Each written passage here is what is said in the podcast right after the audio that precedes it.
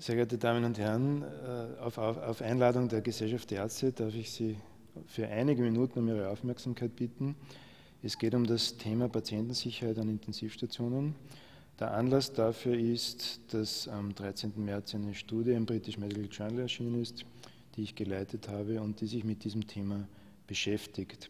Mein Name ist Andreas Valentin, ich bin Intensivmediziner in Wien und habe, wie gesagt, diese Studie geleitet, die unter der äh, Agenda der Europäischen Intensivgesellschaft, der Europäischen Gesellschaft für Intensivmedizin durchgeführt wurde. Das Thema Fehler in der Medizin beschäftigt ja eigentlich sowohl die medizinische Öffentlichkeit als auch die allgemeine Öffentlichkeit schon seit einigen Jahren und es gewinnt auch zunehmend an Bedeutung.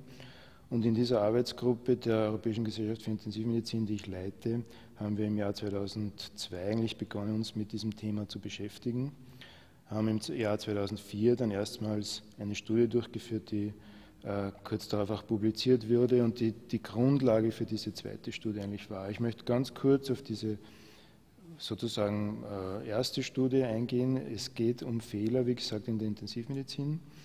Und hier äh, muss man kurz einhaken und definieren, was wir unter Fehler hier verstanden haben. Unter Fehler haben wir Ereignisse verstanden, die zu einem Schaden bei einem Patienten hätten führen können oder tatsächlich geführt haben.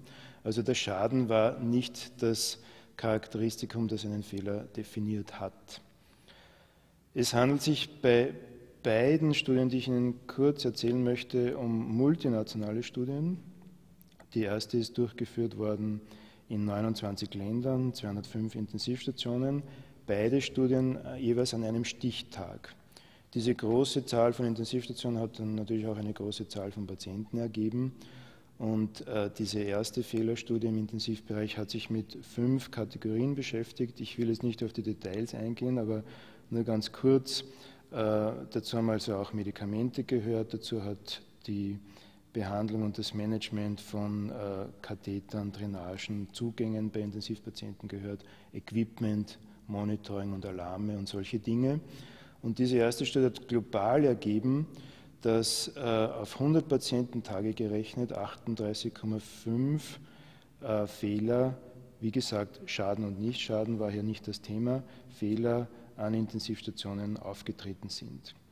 Das ist also ein Ergebnis, das zeigt, dass wir es hier mit einem Muster zu tun haben, das nicht einzelne Stationen betrifft, sondern ein Problem als solches darstellt.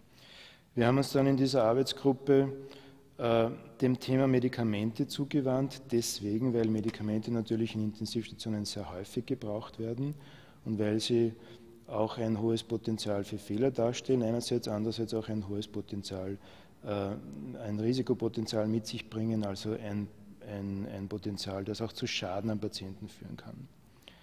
Dieselbe Arbeitsgruppe hat also dann eine ähnlich gelagerte Studie durchgeführt, aber fokussiert auf einen einzelnen Bereich im intensivmedizinischen Alltag, auf die Gabe von parenteraler Medikation bei Intensivpatienten.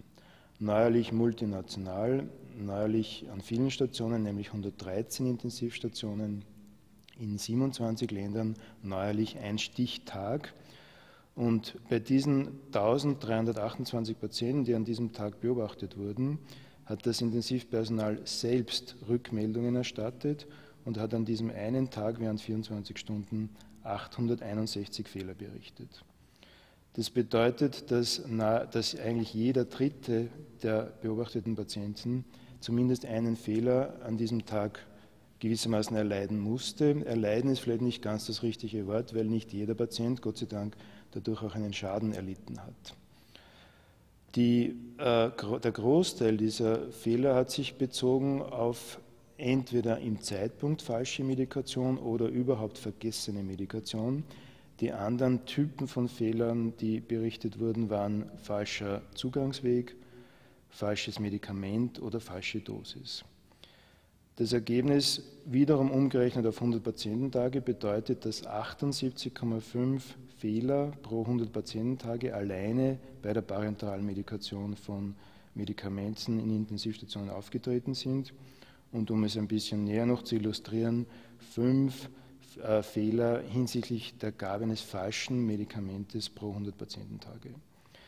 Nun ist die alleinige Zählung von Häufigkeiten von Fehlern zwar etwas Wichtiges, aber nicht eigentlich das Entscheidende. Das Entscheidende ist ja, wie Fehler entstehen und wie sie hoffentlich in Zukunft vermieden werden können.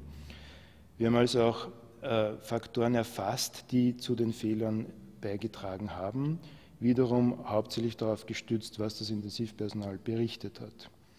Zunächst einmal ist in einer statistischen Analyse hervorgegangen, dass Patienten, die schwerer krank sind, die also einen höheren komplexen äh, Grad an Betreuung benötigen, eher ein Risiko haben, als äh, also Fehler, Opfer von Fehler zu werden, als Patienten, die ähm, nicht einen so hohen Schweregrad der Erkrankung haben, das ist ein erwartetes Ergebnis. Es ist allerdings auch so, dass strukturelle Dinge eine Rolle spielen und das ist der eigentlich interessantere Teil, weil das Dinge sind, die ja wesentlich besser und ähm, einflussreicher zu gestalten sind als, als der, der Schweregrad einer Erkrankung bei einem Patienten. Nun hat sich ergeben, dass aus der statistischen Analyse, ich erzähle Ihnen einige Highlights daraus, dass die Größe von Intensivstationen eine Rolle spielt. Je größer eine Intensivstation war, umso höher das Risiko, dass Fehler aufgetreten sind. Dass der Patientendurchfluss eine Rolle spielt und die Belegungsrate und dass vor allem auch, da war ein sehr großer Effekt zu sehen, die Frage, wie viele Patienten eine Schwester betreuen, eine Pflegeperson betreuen muss, eine große Rolle spielt.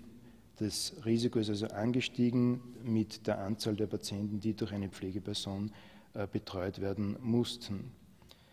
Die prädiktiven Faktoren sind natürlich von besonderem Interesse und hier ist vor allem zu nennen, dass ein ganz einfaches System wie die Routine-Checks bei Dienstwechsel, die an vielen der teilnehmenden Stationen durchgeführt wurden, ein prädiktiver Faktor waren. Das, der Effekt liegt in der Größenordnung von Reduktion der Fehler um 30 Prozent und dass die Existenz eines kritischen Fehlerberichtssystems, in der Regel sind das Selbstberichtssysteme, ebenfalls zu einer, äh, äh, zu einer, Verhütung, zu einer Prophylaxe von Fehlern beigetragen hat. Auch hier liegt der Effekt bei etwa 30 Prozent.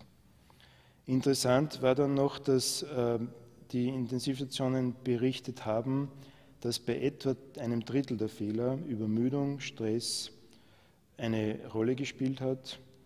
Weiters interessant, dass etwa bei 20 Prozent der Fehler ein, ein, gerade unlängst gewechselter Medikamentenname eine Rolle gespielt hat, also das Thema Generika hier angesprochen ist. Und Sie sehen aus diesen einigen wenigen Details bereits, dass natürliche strukturelle Dinge vorliegen, die auch veränderbar sind.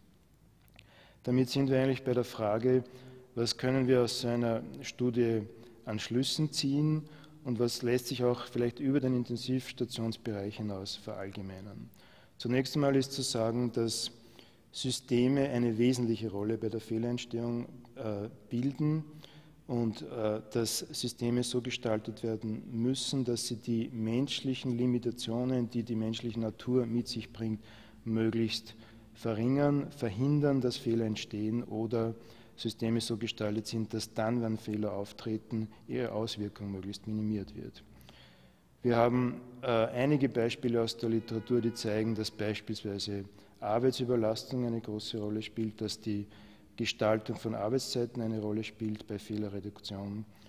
Wir haben Beispiele auch dafür, und das ist ein ganz wesentlicher Punkt, dass äh, kulturelle Dinge, die Atmosphäre, die in einem bestimmten Bereich des Gesundheitswesens hinsichtlich der Offenheit gegenüber äh, dem Berichten von Fehlern, dem Analysieren von Fehlern besteht, dass das eine wesentliche Rolle spielt und dass in einer Atmosphäre der Offenheit Fehler reduziert werden können. Das zeigt ja auch unsere Studie, wo, wie gesagt, die Existenz eines Fehlerberichtssystems, die ja nichts anderes als ein Indikator dafür ist, dass eine entsprechende offene Atmosphäre besteht, äh, die Häufigkeit von Fehlern um etwa 30 Prozent, das Risiko dafür um etwa 30 Prozent reduziert hat. Also ein Appell auch, der aus dieser Studie herauszuziehen ist, dass die Kultur in unseren äh, Gesundheitsbereichen verändert werden muss in die Richtung, dass wir erkennen, dass Fehler entstehen werden und dass wir bereit sind, das zu akzeptieren. Das bringt die menschliche Natur mit sich, dass aber andererseits wir aktiv daran arbeiten, Systeme so zu gestalten, dass auch Fehler entsprechend entweder vermieden oder, oder in ihrer Auswirkung verhindert werden können. Das ist vielleicht die wichtigste Botschaft, die aus den genannten Daten zu ziehen ist. Und das bringt mich eigentlich auch zum Schluss an den, mit, mit dem Appell auch, dass so etwas natürlich auf allen Hierarchieebenen stattfinden muss und dass es ganz wesentlich so ist, so eine Atmosphäre des Vertrauens äh, in einem Team miteinander zu sprechen über Dinge, die nicht optimal gelaufen sind, die in Zukunft hoffentlich besser laufen werden, dass das der Schlüsselfaktor ist, um in Zukunft auch äh, die Patientensicherheit in Krankenhäusern zu erhöhen. Damit wäre ich äh, am Ende und ich danke sehr für Ihre Aufmerksamkeit.